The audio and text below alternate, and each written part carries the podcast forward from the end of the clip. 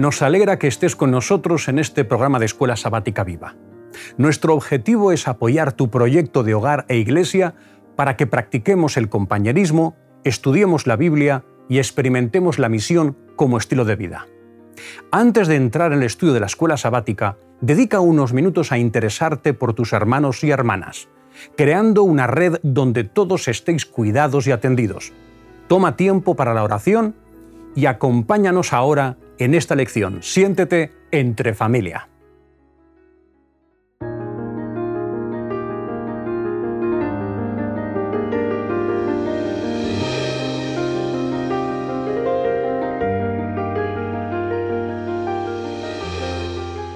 Damaris, hola, ¿qué tal? Hola, ¿qué tal estás? ¿Va, Muy va bien? Yo Me bien. alegro. ¿Sara, bien? Muy bien. Buenas. Eh, bienvenidas a la Escuela Sabática Viva, una semana más. Hoy estamos en la lección 7, lo que significa que ya hemos superado el ecuador de este trimestre. Yo creo que se está demostrando que está siendo un trimestre apasionante y cargado de importancia, ¿verdad que sí? Creo yo, no sé cómo lo veis. Bueno, Em, quiero haceros una pregunta, ¿vale? Si no existiera el texto bíblico, ¿cómo sabría el hombre de dónde viene, quién es y a dónde va? Eh, ¿Qué sería del ser humano sin la revelación del texto bíblico? Estamos todos de acuerdo que sin el texto bíblico no tendríamos respuesta a ninguna de las preguntas que has hecho. Toda nuestra fe se fundamenta en, en el Espíritu está. Pero partiendo de la base de que las escrituras dan sentido a nuestra vida, hay un texto que me gustaría que me explicaras. Ajá. Está en el Evangelio de Juan, capítulo 5, versículo 39. Y dice, escudriñad las escrituras porque a vosotros os parece que en ellas tenéis la vida eterna y ellas son las que dan testimonio de mí. ¿Por qué, teniendo la misma Biblia, tenemos tantas denominaciones diferentes? Esa es una buena pregunta. Yo esta pregunta la he oído más de, más de una ocasión. Mira, lo que tengo muy claro, a ver si con esto te satisface la respuesta que te doy. A ver, lo que tengo muy claro es que un creyente que es sincero, sinceridad, y un creyente que está orientado por el Espíritu Santo, esos dos creyentes tienen que llegar a pensar lo mismo. Tienen que ir al texto bíblico y llegar a las mismas conclusiones. Porque el texto bíblico dice que el Espíritu Santo nos conduce a toda verdad. Es decir, eh, eh, si los tres estamos inspirados por Dios, por el Espíritu Santo, Él es el que se preocupa para en que los tres lleguemos a las conclusiones correctas, a aquello que está inspirado en el texto bíblico, para que no estemos confundidos. Entonces, pero claro, los tres tenemos que ser sinceros y los tres tenemos que tener al Espíritu Santo. Es decir, respondiéndote, el problema no está en Dios, el problema no está en el texto bíblico, el problema en quién, en quién está el problema? En nosotros, en los creyentes. y en el conflicto en el que estamos también. Sin duda alguna, sin duda alguna. Sí, de hecho, lo que estabas diciendo, de que había un versículo que apoyaba lo que decías, Sí, sí. yo creo que Juan capítulo 7, versículo 17, aclara bastante lo que estás mencionando. Ajá. Dice, el que quiera hacer la voluntad de Dios conocerá si la doctrina es de Dios o de los hombres. E- Es cierto, es decir, que al final eh, eh, el Señor mismo es el que se encarga de que no estemos confundidos, de que no vivamos, no vivamos en el error. ¿Mm? Muy bien. ¿Qué recurso utilizamos en ocasiones? ¿Mm? ¿Qué recurso? Eh, que con una sola imagen se nos da mucha información. Los símbolos, ¿verdad? Los símbolos. Por ejemplo, una bandera el símbolo de una bandera. Pues tú ves una bandera y te trae una serie de imágenes sin querer, porque eso te está hablando de una cultura, de unas gentes, te está hablando de tu tierra, te está hablando de, de algo que para ti es familiar, que para ti es algo cercano, te está hablando de, de tu país. Es decir, con una sola imagen eh, Asocias muchas cosas. Ah, Efectivamente, hay una serie de, de asociaciones que haces inevitablemente. Bueno, pasa lo mismo con el texto bíblico. En el texto bíblico se utilizan algunos símbolos que nos plantean o que nos dan algunos aspectos eh, de, de lo que es la palabra de Dios. Por ejemplo, en la Biblia encontramos la espada de doble filo, que conocéis perfectamente ese texto del apóstol Pablo. Es decir, el apóstol Pablo utiliza esa imagen, la, imagen de una espada doble filo, para empezar. Una espada doble filo cortaba más o menos que las de un filo. Más. Más. Es decir, que Pablo está, lo que está diciendo es, lo que está haciendo es comparar el efecto que produce una espada de doble filo en, aquello que golpea, en lo que corta, el, resultado, que es mucho más incisivo, al texto bíblico. Es decir, la persona que eh, acepta la influencia del Espíritu Santo y que va descubriendo las verdades reveladas, el efecto que tiene en el creyente es extraordinario, es impresionante, es como una espada de doble filo que cuando corta, corta de verdad. Es decir, es un símbolo que nos ayuda a comprender un aspecto de las Sagradas Escrituras. Pero hay, muchos, muchos más símbolos. Por ejemplo, la luz es uno muy, muy escuchado y es que es verdad. Todos sabemos lo imprescindible que es la luz. Si no, simplemente hay que fijarnos en cuántas farolas están puestas en la calle. Además, yo, yo recuerdo haber estado en campamentos y no llevarme la linterna y que se haga de noche. Y ya te digo yo que... Te alegras mucho cuando ves a alguien con linterna. Te alegras mucho cuando ves a alguien que trae una linterna. Sí, lo dice, además lo dice Salmos 119, 105. Lámparas a mis pies tu palabra y lumbren a mi camino. Mm. luego también la Escuela Sabática menciona el martillo. A mí el martillo me recuerda a otro texto bíblico que encontramos en Mateo capítulo 21 y versículo 44. ¿De acuerdo? Dice, y el que cayere sobre esta piedra será quebrantado, y sobre quien ella cayere le desmenuzará. Esta piedra vendría a ser eso, la, palabra de Dios, ¿no?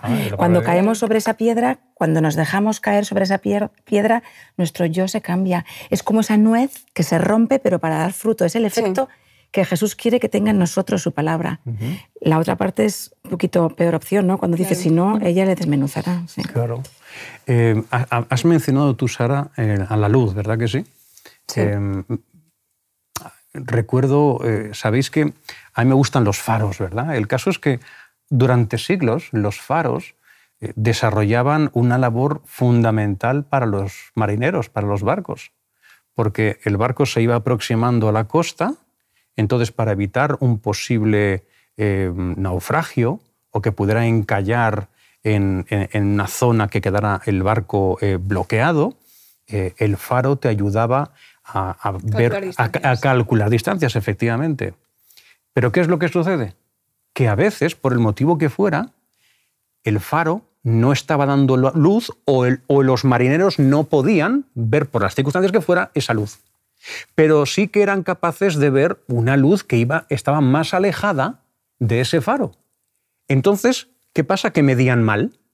Y, se, eh, efectivamente, se acercaban los barcos a la, costa, era zona de peligro, de riesgo, pero eran inconscientes de esto porque, porque pensaban que el, que el faro estaba mucho más alejado. Entonces podía haber, se podían encallar, podían naufragar, eh, podía ser una situación de riesgo, de peligro. Es decir, que tenemos que tener cuidado con la luz que seguimos.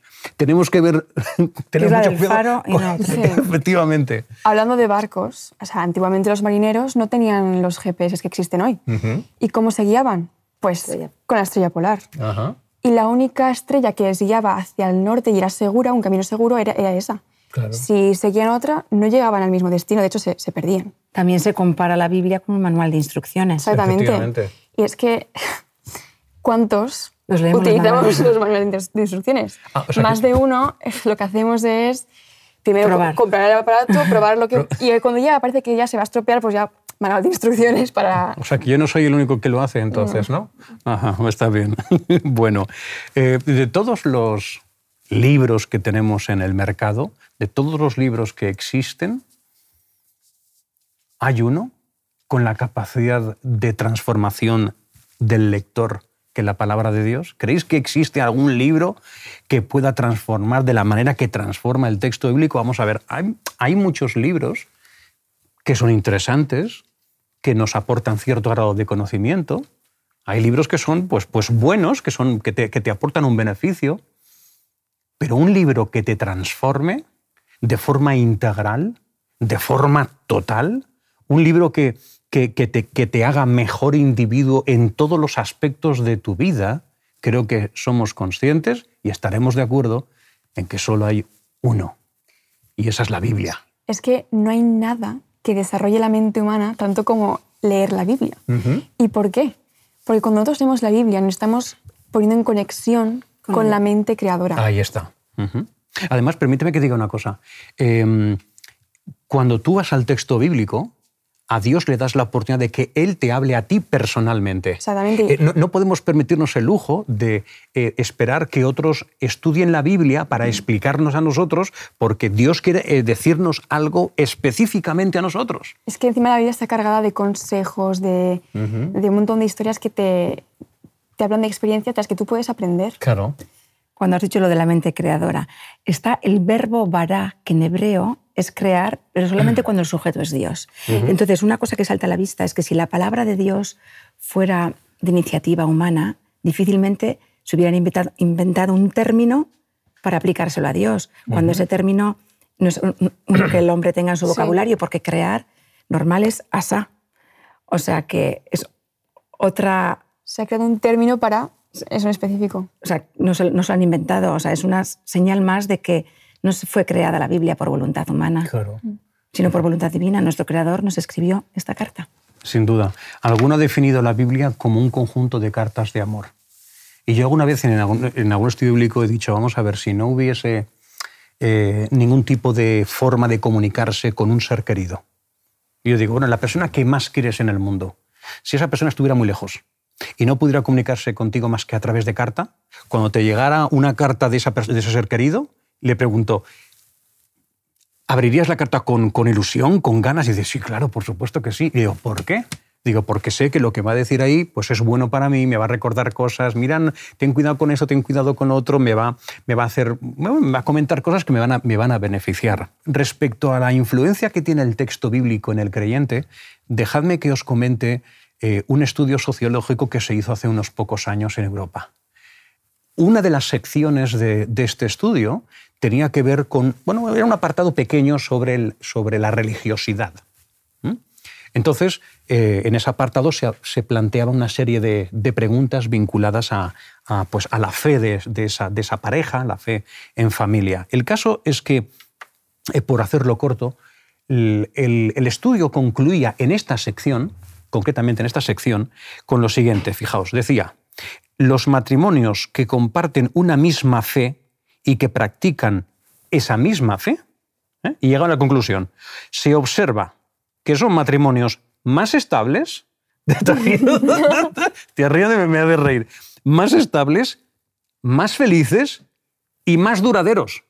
O sea, esto te lo está diciendo gente que está haciendo un estudio aséptico y estos son los resultados. Es, no me está claro que nadie que lea la Biblia y la ponga en práctica va a salir perjudicado. Eso es así. Exactamente. Eh, en alguna ocasión yo le he dicho a alguien con que iban a estudiar, alguien un poco indeciso, ¿no? De si estudiaba o no estudiaba la Biblia, yo le decía, mira, estudia la Biblia, vamos a estudiar juntos la Biblia, porque solo tiene beneficios. Le digo, todos son beneficios. O sea, estudia y vas a ver que eso va a ser una bendición. Recuerdo en una ocasión, eh, estudié la Biblia con una pareja chicos jóvenes, bueno, chicos jóvenes, una chica y un chico, estaban a punto de casarse. El caso es que el que estaba interesado no era él, era ella. De hecho, llegó a bautizarse.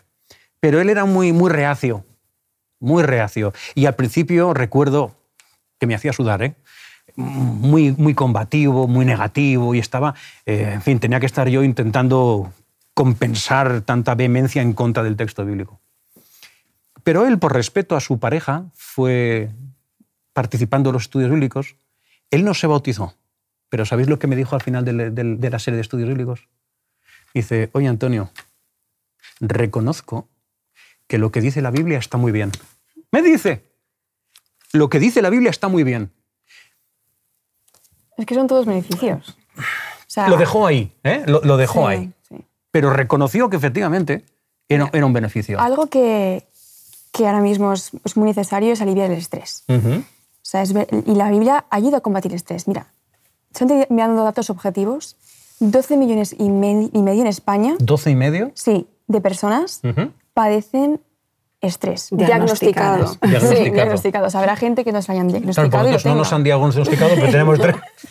Y la Biblia es curioso, pero tiene muchísimos textos bíblicos que lo que quieren hacer es quitar carga. Por ejemplo, miramos en 1 de Pedro, capítulo 5, versículo 7, dice, dejad toda vuestra ansiedad sobre Él porque Él tiene cuidado de vosotros. Es decir, que la Biblia es un antídoto contra, contra estas, cosas que nos, que nos cargan, que nos presionan. Y es un respiro leer la Biblia y desconectar en ese momento. encontrar alivio para la mente. Sí, y además en una sociedad tan estresada como la actual, ¿verdad que sí? y además está cargada de promesas se ha dicho que hay más de 3.000 promesas en la Biblia. Yo tengo algunas apuntadas para leeros porque es que realmente dan paz al corazón. De todas maneras, cuando hablamos del texto bíblico, yo creo que somos conscientes de que el Señor lo que quiere, el autor de, hecho de las pruebas de lo que nos dice básicamente es que el texto bíblico está para vivirlo. Bueno, vamos a hacer una pequeña reflexión. E, e, es cierto, la Biblia es verdad que es un conjunto de doctrinas, un conjunto de, principios. Eh, digamos que es la teoría, está ahí condensada la teoría, pero esa teoría tiene que convertirse en una experiencia personal. No es, no, es, suficiente con hacer un ejercicio teórico, un ejercicio intelectual de aceptación objetiva de esos planteamientos. Eso que tú aceptas después tiene que convertirse en algo que yo viva. Vamos a ver, Jesús se pasó su ministerio público, entre otras cosas, enseñando, ¿verdad que sí? Pero enseñaba con la intención de que aquellos que le escuchaban practicaran aquello que les enseñaba. O sea que si seguimos el ejemplo de Jesús, nosotros tenemos que tratar de ayudar a las personas y también entre nosotros como creyentes, no solo a conocer la verdad, sino a vivirla. Y no me digáis que eso no es un reto a veces, porque es más fácil hablar del Evangelio que vivirlo, que vivirlo ¿no? A veces nos pasa eso. Os leo eh, algunas de las promesas que tengo. Antes de las promesas, os podría, un poco por cerrar esta, esta idea, si os parece, a ver si estáis de acuerdo con lo que he dicho, lo que, lo que planteo aquí. ¿No es lo mismo hablar de amor que vivirlo? Estamos de acuerdo. Segundo, ¿no es lo mismo hablar de perdón que practicarlo? Así es. Efectivamente. ¿No es lo mismo hablar de compromiso que ser alguien comprometido? No es lo mismo. Y cuarto, no es lo mismo hablar del Evangelio que vivirlo, como estamos diciendo antes. La teoría sin la experiencia práctica no es que se quede muy corta, es que sirve de muy poco. Por no decir de nada. ¿eh? Está claro que sabemos que el enemigo conoce muy bien la Biblia, eso no es cuestión de conocerla, es cuestión de ponerla en práctica. Muy bien. Eh, estabas hablando de 3.000, pero has, dicho, has dicho más, de 3.000. Sí, yo he cogido algunas aquí, pero creo que todos esos vendrán muchas a a la mente, muy bonitas. Por ejemplo, en Filipenses, capítulo 4, versículo 13, todo lo puedo en Cristo que me fortalece. En el versículo 19, mi Dios, pues, suplirá todo lo que os falta conforme a sus riquezas en gloria en Cristo Jesús. Muy bonito ese texto. Isaías 40, 29. Él da esfuerzo al cansado y multiplica las fuerzas al que no tiene ninguna. Isaías 41, 10. No temas porque yo estoy contigo. No desmayes porque yo soy tu Dios que te esfuerzo. Siempre te ayudaré. Siempre te sustentaré con, con la diestra de mi justicia. Y hay otro que me encanta. Ese es mío favorito. ¿eh? Los otros son como mis favoritos de todo el mundo. pero Job 19, 25 y 26. Yo sé que mi redentor vive. Y al fin se levantará sobre el polvo y después de deshecha está mi, mi piel, en mi carne he de ver a Dios muy bien. En, relación con lo que estás diciendo, el apóstol Pablo dice en Romanos capítulo 8, versículo 32, el que no escatimó ni a su propio Hijo, sino que lo entregó por todos nosotros, ¿cómo no nos dará también con, también con él todas las cosas? Es decir, Jesús, ¿qué es, lo que quiere dar, ¿qué es lo que quiere darnos? Todas las cosas, dice el texto. Esto es lo que afirma. Y entre, las, entre todas las cosas que quiere darnos, la más importante es cuál? La vida eterna.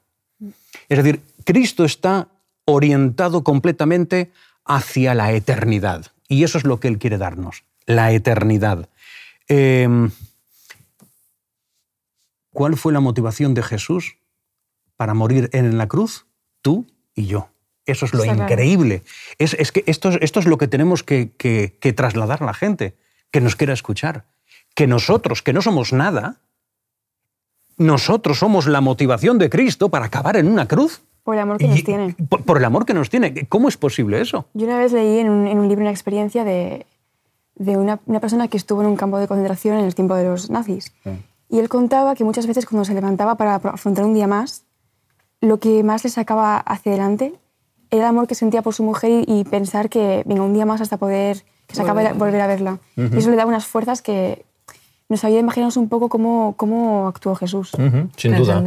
Eh, respecto a, lo que Cristo hizo por nosotros en la cruz del Calvario, eh, en relación con, con, la muerte, ¿vale? Cinco consecuencias muy rápidas. La primera, vindicó el carácter de Dios, la primera. La segunda, venció al originador del gran conflicto también, segunda. Está vencido. Y está vencido. Tercera. Es de tiempo ahora, pero... Exactamente. Efectivamente. Tercera, ha hecho posible de forma irreversible la salvación del hombre. Ahora depende de nosotros aceptarlo. Efectivamente. Cuatro, ha dado estabilidad al universo. Sí. totalmente. Eh, todas las dudas que pudieran estar generadas en torno a Dios han quedado disipadas. Y la última, nos dejó un ejemplo de vida. ¿Tenemos excusa entonces a no vivir en armonía con la voluntad de Dios, con la influencia evidentemente del Espíritu Santo? No hay ninguna excusa, porque sabemos cómo tenemos que hacerlo. ¿Verdad que sí? Sí. muy bien. Ahora con, o sea, con el tema de cuando estuvimos confinados, ¿no? Se mandaban un montón de mensajes con todas las noticias. Nosotros tenemos la mejor noticia de todas, o sea, no tendremos que compartirla. Difundirla como máximo. Pero es que además, eh, sabéis que el volumen de información que se ha generado en el movimiento, me refiero, el, el, compartir tanta información, ha sido, ha sido brutal, ha sido realmente increíble. ¿eh? Em, si el coronavirus ha, movilizado eh, la información en la red, ¿qué tendría que ser con la información que tenemos que dar nosotros del plan de redención para el ser humano? Mm. Tendríamos que estar saturando la red también con mensajes maravillosos. Porque no, es la gran noticia, me pregunto yo, ¿no es la gran noticia? Si estamos orgullosos de esto, si estamos agradecidos al Señor, ¿cómo no vamos a compartir lo que tenemos? Que es lo mejor de lo mejor con diferencia. Bien, eh, ¿podríamos hacer un par de, un par de aplicaciones, si os parece, de, de la semana? Yo como aplicación de esta lección de escuela sabática me quedaría con que, como has dicho tú, hay muchísimas promesas, hay como 3.000. Pues yo creo que lo que deberíamos hacer es, es leerlas y ponerlas en práctica en nuestra vida. Porque es que hay para cualquier tipo de emoción, cualquier tipo de circunstancia. Pues eso. Yo me quedo con una, que es que el Señor ha solucionado el problema del pecado. Es decir, que la muerte para el creyente se ha convertido en algo irrelevante. La muerte es un punto y aparte nada más en la biografía del creyente. Y esto lo entienden mejor aquellos que han perdido un ser querido y que ha muerto ese ser querido en la fe. Saber que un día te encontrarás con ese creyente gracias a que Cristo murió por nosotros en la cruz de Calvario es la mejor de las noticias. Y quizás podrías quizás completar tú con, un, una, cita final. Una cita, en el camino a Cristo, sí. Si deseáis relacionaros con el Salvador, estudiad las Sagradas Escrituras. La Biblia no fue escrita solamente para el hombre erudito, al contrario, fue destinada a las personas sencillas. Las grandes verdades necesarias para la salvación están presentadas con tanta claridad como la luz del mediodía. Y nadie errará y perderá el camino, salvo aquellos que sigan su propio juicio en vez de la voluntad divina claramente revelada. Muy bien, muy bien. Pues, pues muchas gracias. Hasta la semana que viene. Ha sido un placer. Ah, ¿Toca la próxima semana otra vez? Ah, vale, vale. Pues, pues, la próxima semana, Dios mediante, volvemos a tocar uno de estos temas apasionantes. Seguro que tenemos algo que aprender, algo que recordar y algo que poner en práctica. Así que hasta el próximo día y nos vemos luego cuando nos vayamos a casa. ¿Cómo podemos aplicar lo estudiado? ¿De qué manera puedes compartir tu esperanza con las personas que te rodean? Estés donde estés y seas quien seas, Dios te quiere en su equipo, en su misión. Comparte este estudio, escríbele a alguien y no te pierdas la próxima lección para que tu escuela sabática sea un proyecto lleno de vida.